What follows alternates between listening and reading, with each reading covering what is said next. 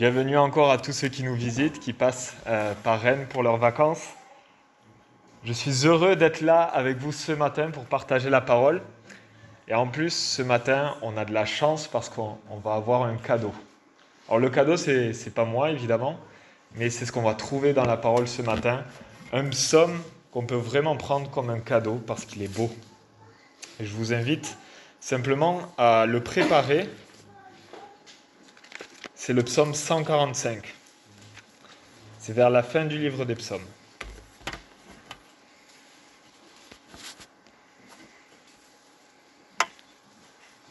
Vous avez le cadeau devant vous, et puis on va attendre avant de regarder ce que c'est. On va prendre le temps avant de nous plonger dedans. Est-ce que déjà vous aimez les cadeaux? Normalement, oui.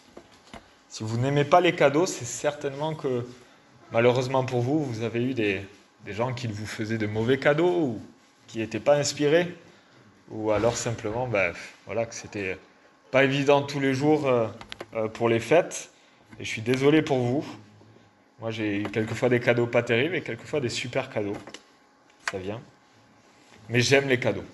J'aime profondément les cadeaux. Et de base, même quand c'est emballé, quand on me dit tiens, voilà un cadeau, j'ai plutôt de la joie que de la tristesse. Et ce matin, le psaume qu'on va lire est vraiment fait partie de, ces cadeaux que nous offre la parole parce qu'il est vraiment magnifique. Comme je dis souvent, les cadeaux sont bien emballés souvent. Des beaux cadeaux, il y a un bel emballage aussi. Peu souvent un beau cadeau dans une poche plastique ou un sac plastique, vous dites ici.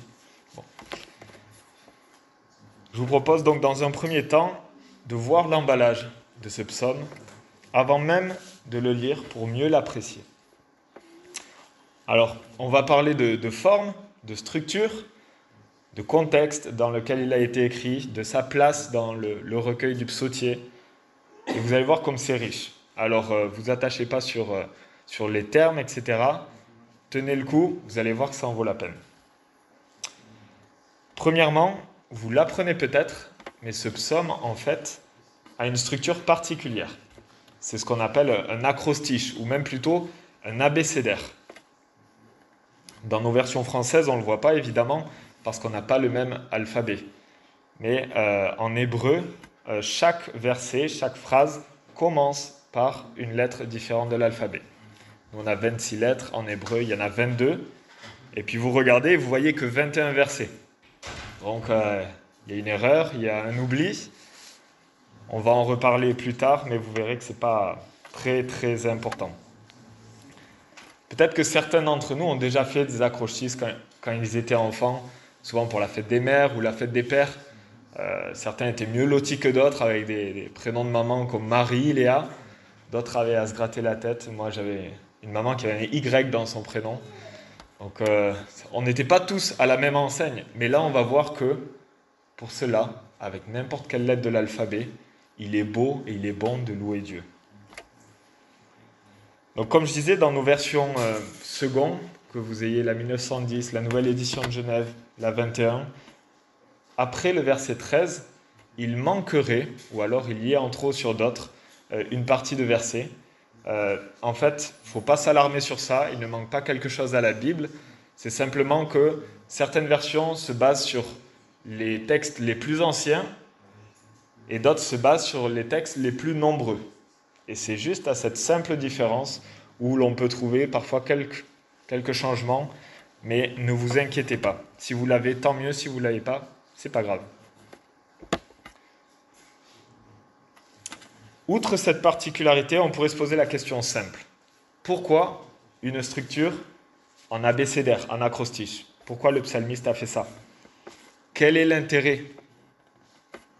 Tous les psaumes ne sont pas comme ça en fait. Pourquoi celui-ci? Ce qu'on peut voir, c'est que cette structure, comme je l'ai dit, révèle de manière poétique qu'on peut utiliser tout l'alphabet pour parler des louanges de Dieu. Simplement, ici en France, on pourrait dire que la structure nous incite à louer Dieu de A à Z, en totalité. Comme le fait le psaume 119, il nous parle d'un sujet, de la parole de Dieu, dans sa totalité. Si vous regardez, le psaume 119 est découpé en 22 strophes de 8 versets chacune. ce qui en fait le psaume le plus long, mais qui est beau, parce que chaque lettre est utilisée pour parler de la parole de Dieu. Et puis, cette forme aussi aide à mémoriser le psaume. Alors j'imagine que c'était plus simple de mémoriser le 145 que le 119, mais c'est quand même un moyen mémotechnique. Vous vous souvenez aussi de ces poésies? A comme avion, B comme ballon, C comme etc. etc. Ça nous aide à mémoriser. Et là, c'était la même chose, évidemment, pour ceux qui parlaient hébreu, pour mémoriser ce psaume. Parce qu'en fait, dans la culture euh, juive, ce que j'ai pu trouver, c'est que ce psaume était répété deux fois le matin et une fois le soir. J'ai même trouvé cette promesse dans un recueil liturgique juif qui nous dit que toute personne qui récite Tehila le David, désolé pour euh, s'il y a des hébraïques ici, c'est le nom de ce psaume, toute personne qui le récite trois fois par jour est assurée de prendre part au monde futur. Donc ça avait une certaine importance. Voilà un peu la logique de cette structure particulière. Mais ce n'est pas tout. Le, cadeau de ce psaume n'est pas encore totalement déballé. Il faut encore un peu patienter. Je vous l'ai dit tout à l'heure aussi, il est placé vers la fin du livre des psaumes. Peut-être vous le savez, le livre des psaumes, les 150 psaumes sont divisés en cinq grands recueils, cinq grands livres. Et celui-ci fait partie du dernier livre. Et dans le dernier livre, il est juste avant les cinq derniers psaumes.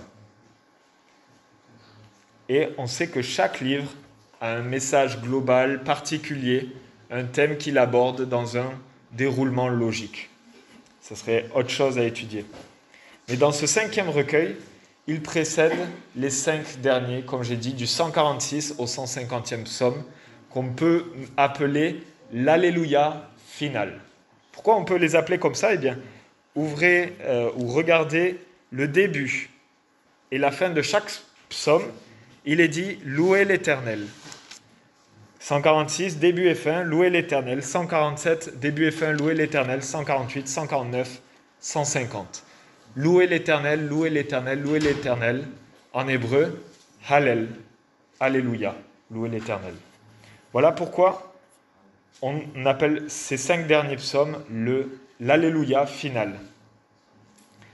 Et donc, ce psaume 145 a la particularité aussi d'être, parmi les 150, le seul à avoir comme, euh, à être décrit comme un psaume de louange de David. Ça m'a étonné parce que moi, de base, j'aurais dit, les psaumes, c'est de la louange. Et c'est le seul où sur l'entête, il est écrit louange de David. C'est aussi le dernier de David, le dernier attribué à David. pardon. Et cela, en fait, n'est pas anodin. Ce n'est pas plusieurs infos que j'ai piochées à gauche, à droite et qu'on doit rattraper un petit peu au vol. Tout ça nous dit quelque chose. La structure, la place, le contexte nous dit quelque chose. Cela nous parle comme d'un final glorieux, comme de ce que nous ferons durant l'éternité apporter notre louange à l'Éternel, sans fin, chaque jour à perpétuité. Et d'ailleurs, ce psaume, le 145, commence et termine par cela. Je bénirai ton nom pour toujours et à perpétuité, que toute créature bénisse ton Saint-Nom pour toujours et à perpétuité. La louange à Dieu, pour Dieu, pour toujours et à perpétuité. Je vous l'avais dit, c'est assez beau quand même de, remarquer tout cela. Donc ça y est, on a terminé de, s'attaquer euh, au, papier cadeau, de le déballer. Maintenant, on va pouvoir en profiter pleinement. Alors je vous invite à le lire. Psaume 145. Louange de David.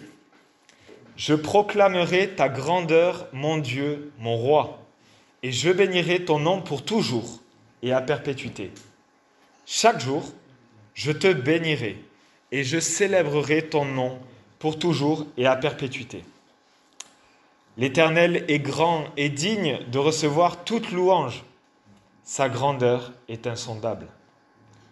Que chaque génération célèbre tes œuvres et proclame ton extraordinaire façon d'agir. Je dirai la splendeur glorieuse de ta majesté. Je chanterai tes merveilles. On parlera de ta puissance redoutable et je raconterai ta grandeur. On proclamera le souvenir de ton immense bonté. On célébrera ta justice. L'Éternel fait grâce. Il est rempli de compassion. Il est lent à la colère et plein de bonté. L'Éternel est bon envers tous. Sa compassion s'étend à toutes ses œuvres. Toutes tes œuvres te loueront, Éternel, et tes fidèles te béniront. Ils diront la gloire de ton règne, ils proclameront ta puissance pour faire connaître aux hommes ta puissance et la splendeur glorieuse de ton règne.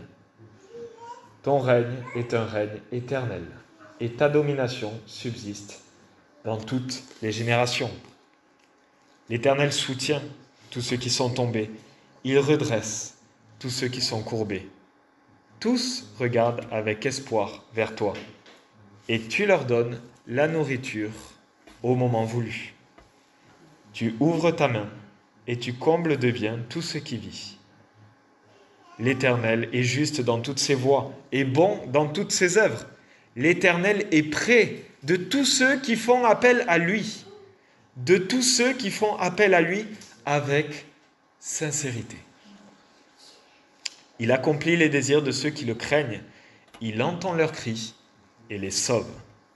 L'Éternel garde tous ceux qu'il aime, mais il détruira tous les méchants. Que ma bouche dise la louange de l'Éternel, et que toute créature bénisse son saint nom, pour toujours et à perpétuité. Jusqu'ici la parole de l'Éternel. Quel beau psaume, n'est-ce pas?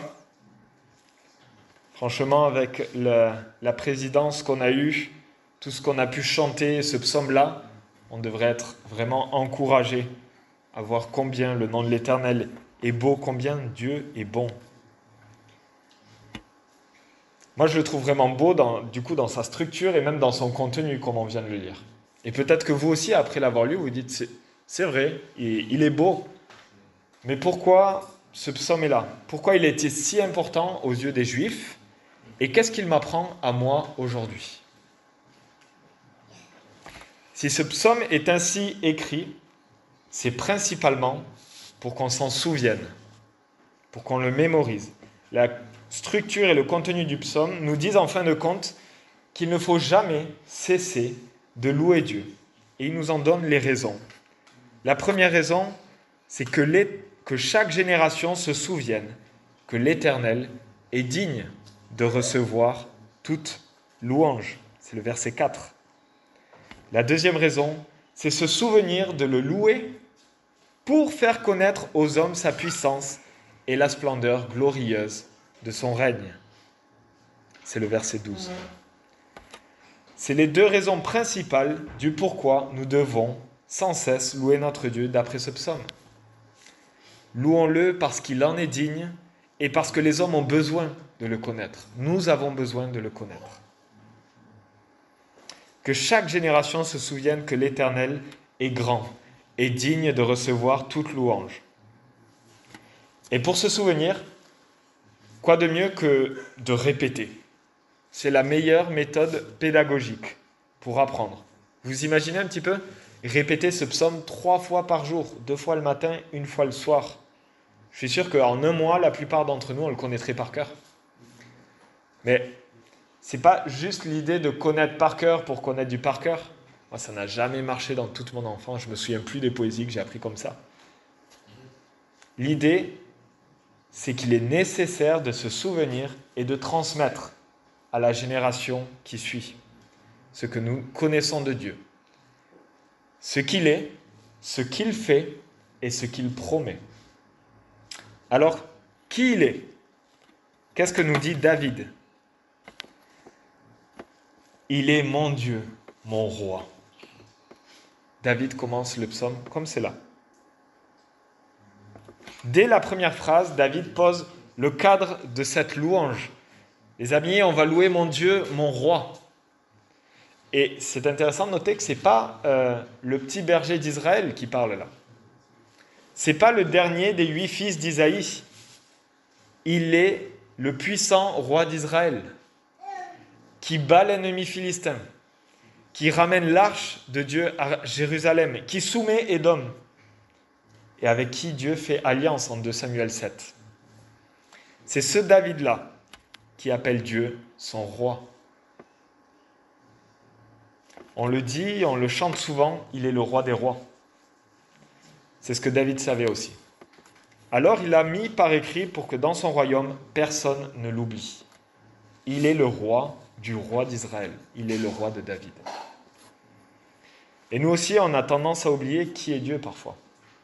Parfois, on veut nous le présenter comme quelqu'un de, cool, comme notre pote, qui nous laisse faire à peu près tout ce qu'on veut du moment qu'on vient le dimanche matin. Ou à l'inverse, on veut nous le présenter comme un tyran, qui se plaît à faire souffrir les hommes toute leur vie durant, et qui les envoie même en enfer. Ces deux visions-là sont bien biaisées, vous l'avez compris. Alors, n'oublions pas qui est Dieu, qui il est vraiment? C'est celui qui a créé l'univers, qui s'est choisi une petite nation pour révéler sa grande puissance à travers elle, qui a fait sortir son peuple de l'esclavage de Pharaon, qui lui a fait traverser la mer Rouge à sec, qui l'a nourri 40 ans dans le désert avec la manne, qui a fait jaillir l'eau du rocher, qui a envoyé des nuées de cailles sur le campement. Ce Dieu-là est grand. Vous imaginez 40 ans dans le désert. Pas d'hypermarché à proximité. Pas de Deliveroo, Uber Eats, etc. 40 ans. C'est pas 4 jours. Et ils jeûnaient pas. Ils avaient à manger tous les jours. C'est le Dieu qui est plus grand que tous les prétendus dieux, qui fait tomber le feu sur l'autel d'Élie, alors rempli d'eau, alors que 400 prophètes de Baal ne cessent de crier en vain depuis des heures. Sa grandeur est insondable, dit le psaume, incomparable à ce que nous connaissons, nous l'avons chanté. Nous ne pouvons pas le cerner. Nous n'avons pas de valeur étalon pour dire, oui, il mesure tant. Il est éternel, oui, mais ça fait tant d'années. Non, on ne peut pas. Il faut accepter. Historiquement, le, le peuple d'Israël, ce peuple-là qui a connu tout cela, n'a pas arrêté de faire le yo-yo avec Dieu. Une fois on te sert, règne sur nous, et la génération suivante, le peuple sert les Baals et les Astartés, les dieux de l'époque, et oublie qui est Dieu et ce qu'il a fait pour eux. Heureusement que nous, nous ne sommes pas pareils qu'eux. Heureusement qu'on n'oublie pas qui est Dieu. On est bien différents d'eux. Ils oubliaient en fait de transmettre correctement à la génération qui suit qui est vraiment Dieu. Pourtant, Moïse l'avait déjà mis par écrit en Deutéronome 6. Une fois qu'il avait donné la loi, il leur a dit cela. Écoute Israël, l'Éternel, notre Dieu, est le seul éternel. Tu aimeras l'Éternel, ton Dieu, de tout ton cœur, de toute ton âme, de toute ta force. Les commandements que je te donne aujourd'hui seront dans ton cœur. Tu les répéteras à tes enfants. Tu en parleras quand tu seras chez toi, quand tu seras en voyage, quand tu te coucheras et quand tu te lèveras. Comme je le disais tout à l'heure, il faut souvent répéter. Un auteur dont j'ai oublié le nom a dit il y a peu, une église n'est qu'à une seule génération de son extinction. 25 ans, 40 peut-être. Voilà le danger pardon, qui découle du mépris de cette transmission générationnelle. S'éteindre, ou parfois, peut-être pire, se créer un Dieu différent de celui qui se présente dans la Bible. J'imagine que vous connaissez Voltaire, philosophe du XVIIIe siècle français, qui a écrit Si Dieu n'existait pas, il faudrait l'inventer. Et c'est précisément ce qu'on fait. Parce qu'on pense qu'il n'existe pas, parce qu'on ne le connaît pas, on s'en invente un. Et tant qu'à faire, un qui nous plaît. On finit par se façonner un Dieu qui nous arrange bien, tolérant envers notre péché, disponible et réactif, quand même, ça c'est le minimum, et qui obéit au moindre de nos caprices. Est-ce que c'est le portrait du roi des rois? Est-ce que ça ressemble à ce que nous avons lu? Ou alors peut-être que ça ressemble plutôt à un génie qui ressemblerait à celui d'Aladin. Voilà pourquoi David nous invite encore aujourd'hui à transmettre fidèlement à la génération qui suit qui est véritablement Dieu, pour qu'elle aussi puisse célébrer ses œuvres. Et comment on peut faire?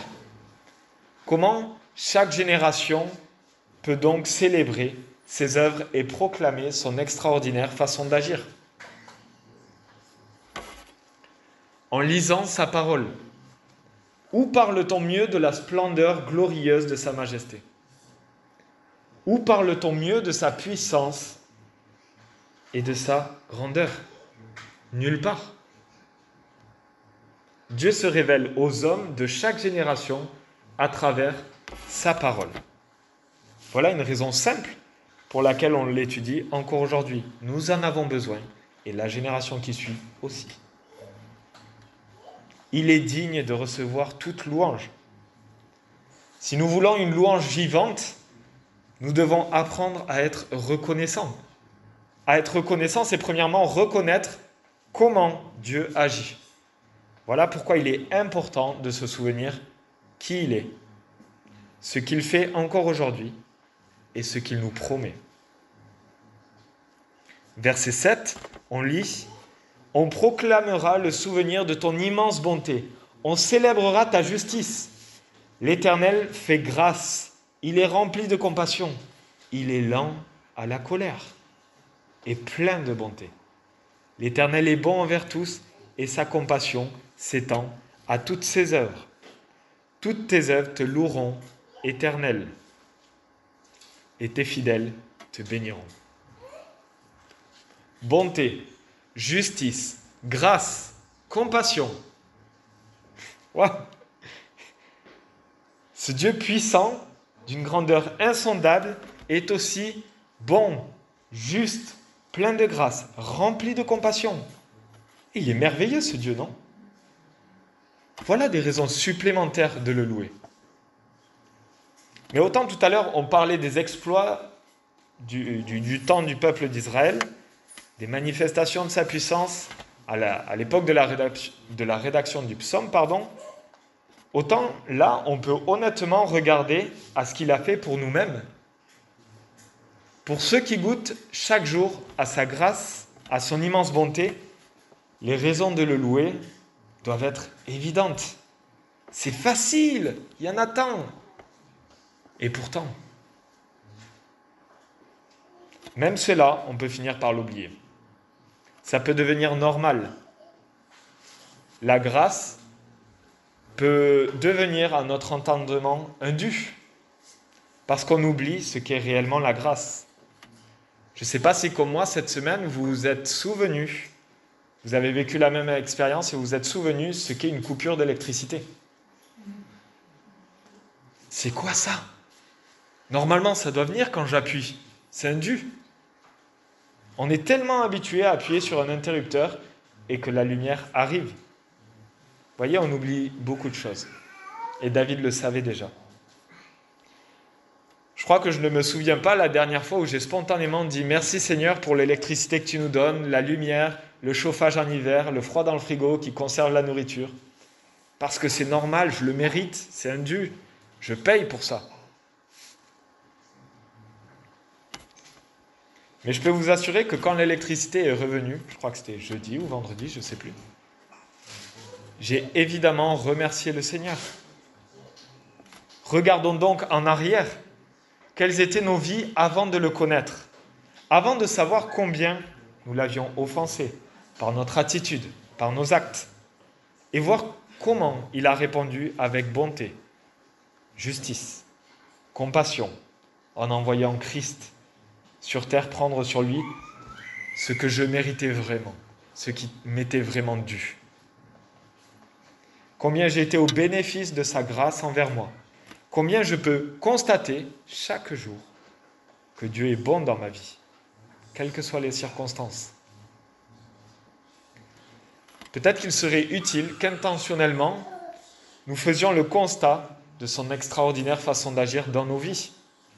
Moi, personnellement, j'ai du mal à tenir un carnet de prière. Mais si vous arrivez, si vous avez cette discipline, peut-être c'est une bonne façon de noter à tel moment, je, vois, ben oui, Dieu a répondu, Dieu a répondu. Ah oui, là aussi, ah là, c'était pas comme je le pensais, mais il a répondu. Parce que bien souvent, dans nos prières, si on est honnête, on demande, on demande, on demande, on reçoit, on reçoit, on reçoit, mais on n'y prend pas garde. Ou alors, c'est pas exactement comme ça que j'avais demandé, c'était pas la bonne taille, je le renvoie.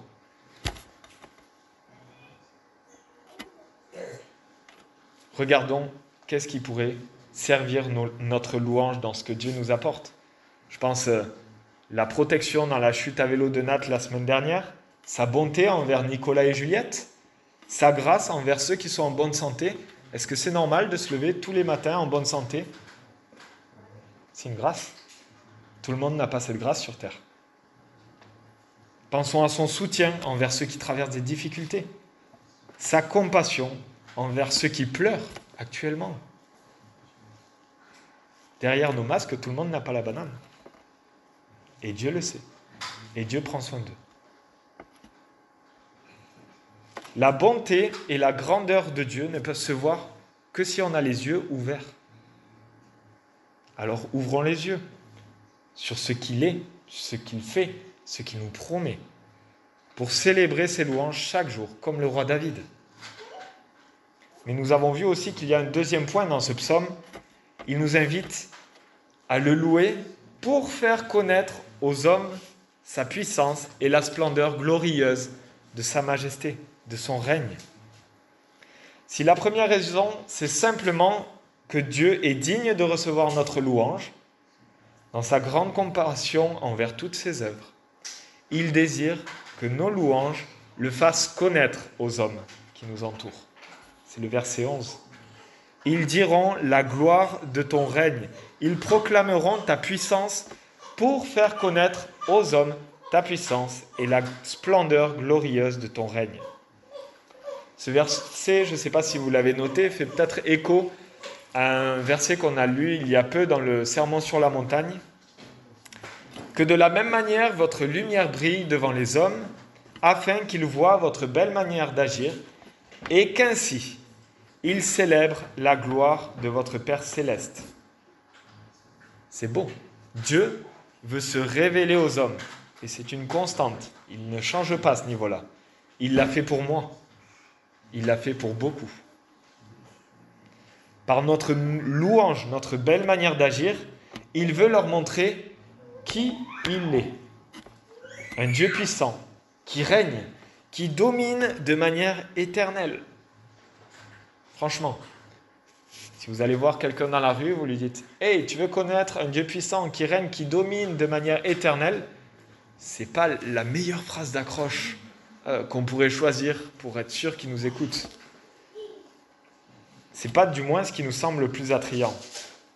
Et pourtant, c'est ce qu'il nous dit. Un Dieu puissant, à la limite, ça va. Mais qui règne et qui domine, c'est pas vraiment dans l'air du temps alors de manière éternelle, sur toutes les générations, on est plutôt dans le genre euh, sans engagement de nos jours. Donc ça ne nous plaît pas. Mais le psaume rajoute le mot gloire. La gloire de ton règne. La splendeur glorieuse de ton règne. Déjà, normalement, ça donne un peu plus envie. Ça me fait penser, je ne sais pas si vous avez vu ce film, mais à la scène du couronnement d'Aragorn dans le dernier volet du Seigneur des Anneaux, le retour du roi. Il y a des applaudissements, il y a des sourires, il y a même un mariage qui, s'ajoute en douce, des pétales de rose blanche, une ère de paix. Alors oui, un roi domine, clairement, personne ne se pose la question qui est roi. Mais la gloire qui s'échappe de cette scène donne envie. C'est un bon roi. Il annonce une ère de gloire, faste, heureuse. On a vraiment envie qu'il règne, surtout quand on se souvient qui était là avant.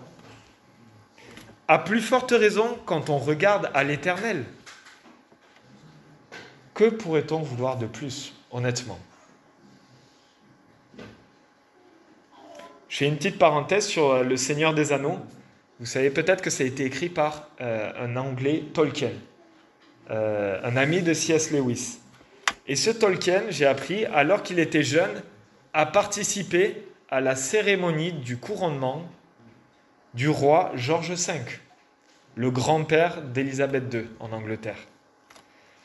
Pourquoi je dis ça? Imaginez-vous quand même, il a connu une cérémonie de couronnement, glorieux j'imagine, d'un vrai roi. En fait, il faisait partie des élèves qui bordaient l'itinéraire, donc je ne sais pas, il doit y avoir une, une, cérémonie particulière, durant la parade du couronnement du roi George V aux portes du palais de Buckingham. Ça a dû l'inspirer pour écrire le couronnement splendide qu'on voit dans ce film, dans un univers fantastique d'Aragorn.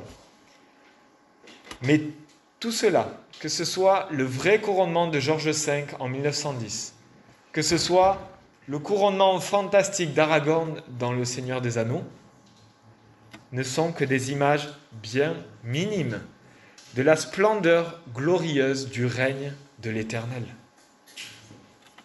qui lui est bien réel, ce n'est pas un univers fantastique, et qui lui dure éternellement. Il n'est pas mort. Je referme la parenthèse. Ce roi donc, ce n'est pas qu'un roi puissant qui règne et qui domine, il est bien plus glorieux. Regardons ensemble. À la fin du verset 13, dans certaines de vos versions, si vous avez la semeur, la euh, parole vivante et euh, Nouvelle Français courant, vous devez avoir un bout de verset qui dit euh, Il est fiable dans tout ce qu'il dit et plein d'amour dans ce qu'il fait. Et même pour les autres, ceux qui ne l'ont pas, vous devez l'avoir dans vos notes. Voilà, je l'ai expliqué tout à l'heure, c'est la seule différence qu'il y a dans ce psaume. Mais vous voyez que c'est rien de très dérangeant. Et ça correspond bien à la suite du psaume, où le roi David montre une facette du roi des rois, de ce Dieu, rempli de tendresse, rempli de bonté. Lisons verset 14. L'Éternel soutient tous ceux qui tombent, il redresse tous ceux qui sont courbés. Les hommes aspirent à être soutenus quand ils tombent et même redressés. Mais qui aurait cru que c'est le roi des rois qui s'occupe de ça? Il doit bien avoir des sujets pour faire ça, des assistantes sociales, etc. Non, c'est lui qui le fait. Est-ce que ça donne pas un peu plus envie de le connaître? Pour moi, clairement oui. Il donne, il ouvre sa main, il comble, il est juste et bon. C'est juste énorme ce qu'il fait, ce qu'il est. C'est un roi merveilleux, rempli de bonté. Et franchement, en lisant ça, je vous assure que nous ne sommes plus dans l'univers fantastique de Tolkien. Le Dieu dont il parle ici existe en vrai. Et mieux encore, il vit.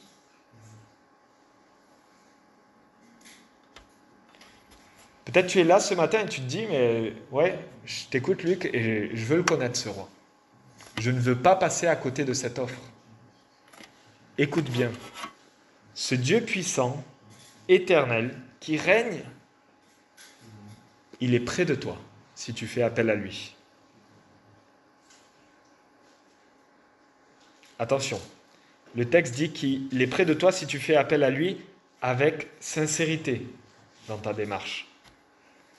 Vous imaginez un peu tout ce à quoi nous aspirons. La puissance, la grandeur, la majesté, la justice, la bonté, la compassion, l'éternité est décrit verset après verset pour nous présenter qui est Dieu. Si ça, ce n'est pas une invitation à louer notre Dieu, je ne sais pas ce qu'il nous faut en plus. Peut-être il nous faut arrêter de chercher. Et quelle paix, les amis Ce Dieu, roi éternel, puissant, glorieux, qui paraît si lointain. Souvent, on l'imagine euh, dans un trône, sur des nuages, etc., grand, massif. nous paraît loin. Le texte dit qu'il est proche, compatissant, à notre écoute. Que demander de plus, franchement? Viens, que ton règne vienne, ne tarde pas. Lisons ces derniers versets, 19 et 20. Il accomplit les désirs de ceux qui le craignent, il entend leurs cris et les sauve.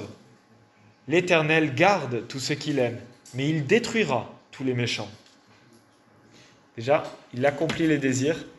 Le texte ne dit pas caprice. On va mettre les choses au clair. Vous vous, souvenez de, de l'image du Dieu génie dont je parlais tout à l'heure? Le terme désir, là, peut se traduire par volonté. Et la volonté de ceux qui le craignent, c'est le cri du cœur Sauve-moi, car je suis perdu. Imaginez-vous, vous êtes en vacances en rando, vous êtes au bord d'une falaise, vous avez glissé. Vous vous tenez au bord, vous allez lâcher. Il y a quelqu'un qui vient et qui vous dit Dis-moi tout ce que tu veux, je le ferai. Il y a peu de chances que vous lui dites Rajoute 5000 euros à mon livret A. Vous allez dire Sauve-moi, parce que je tombe. C'est cette même attitude que nous devons avoir par rapport à Dieu. Sauve-moi parce que je tombe. Je veux que tu viennes régner dans la vie, dans ma vie. Et c'est ce que dit la suite du verset. Il entend leurs cris et les sauve. L'Éternel garde tous ceux qui l'aiment. Et dans ce verset 20, on a un contraste glaçant, synonyme de sa justice. Il garde et il détruira. Mais là où c'est encourageant, c'est la différence des temps employés. Il garde actuellement ce qu'il aime. C'est déjà vrai. Et il détruira dans un futur plus ou moins proche tous les méchants. C'est pas encore vrai. Il est encore temps. J'ai juste envie de dire à ceux qui peut-être ce matin ne se sentent pas concernés avec la première partie de la phrase, ne jouez pas avec le feu. Considérez qui est Dieu et faites appel à lui. Il est le Dieu de grâce. S'il a répondu à mon appel, c'est pas parce que je le mérite ou parce que je suis plus spirituel, c'est par pure grâce. La Bible ne nous enseigne pas autre chose. Pascal l'a lu tout à l'heure. Le psalmiste l'a dit, il est lent à la colère, mais sa colère viendra. Et il détruira tous les méchants. Méchant, on peut le traduire aussi par coupable. Il détruira tous ceux qui sont coupables. Et je l'étais. Mais désormais, par l'œuvre de Jésus-Christ, je suis vu, pardon, comme juste à ses yeux. Et ça, peut-être que c'est étonnant. Comment, euh, comment euh, je peux changer du tout au tout? Qu'est-ce que j'ai fait? Rien. C'est Christ qui l'a fait. Regardons ce que nous explique la Bible à ce sujet dans l'épître aux Romains au chapitre 3. Romains chapitre 3, je vais lire les versets 23 à 26. Tous ont péché et sont privés de la gloire de Dieu. Et ils sont gratuitement déclarés justes par sa grâce, par le moyen de la libération qui se trouve en Jésus-Christ. C'est lui que Dieu a destiné à être par son sang une victime expiatoire pour ceux qui croiraient. Il démontre ainsi sa justice, puisqu'il avait laissé impunis les péchés commis auparavant à l'époque de sa patience. Il la démontre dans le temps présent de manière à être juste, tout en déclarant juste celui qui a la foi en Jésus. Ce Dieu dont nous parlons depuis le début du psaume déclare juste celui qui a la foi en Jésus. En d'autres mots, celui qui lui fait confiance, qui regarde avec espoir vers lui, comme le dit le verset 15, ou celui qui fait appel à lui. Il est décidément à la fois juste et plein de bonté, puissant et il fait grâce. Ce qu'il est, ce qu'il a fait pour nous, ce qu'il nous promet, mérite toute notre, attention. Et en retour, ce Dieu mérite toute notre louange. Il en est digne chaque jour. Alors unissons nos voix à celle du roi de David. Que notre bouche dise chaque jour sa louange, parce qu'il est digne de recevoir notre louange, et parce que les hommes, nous-mêmes, ont tout intérêt à connaître ce Dieu qui règne dans les cieux. Que toute la gloire lui revienne. Amen.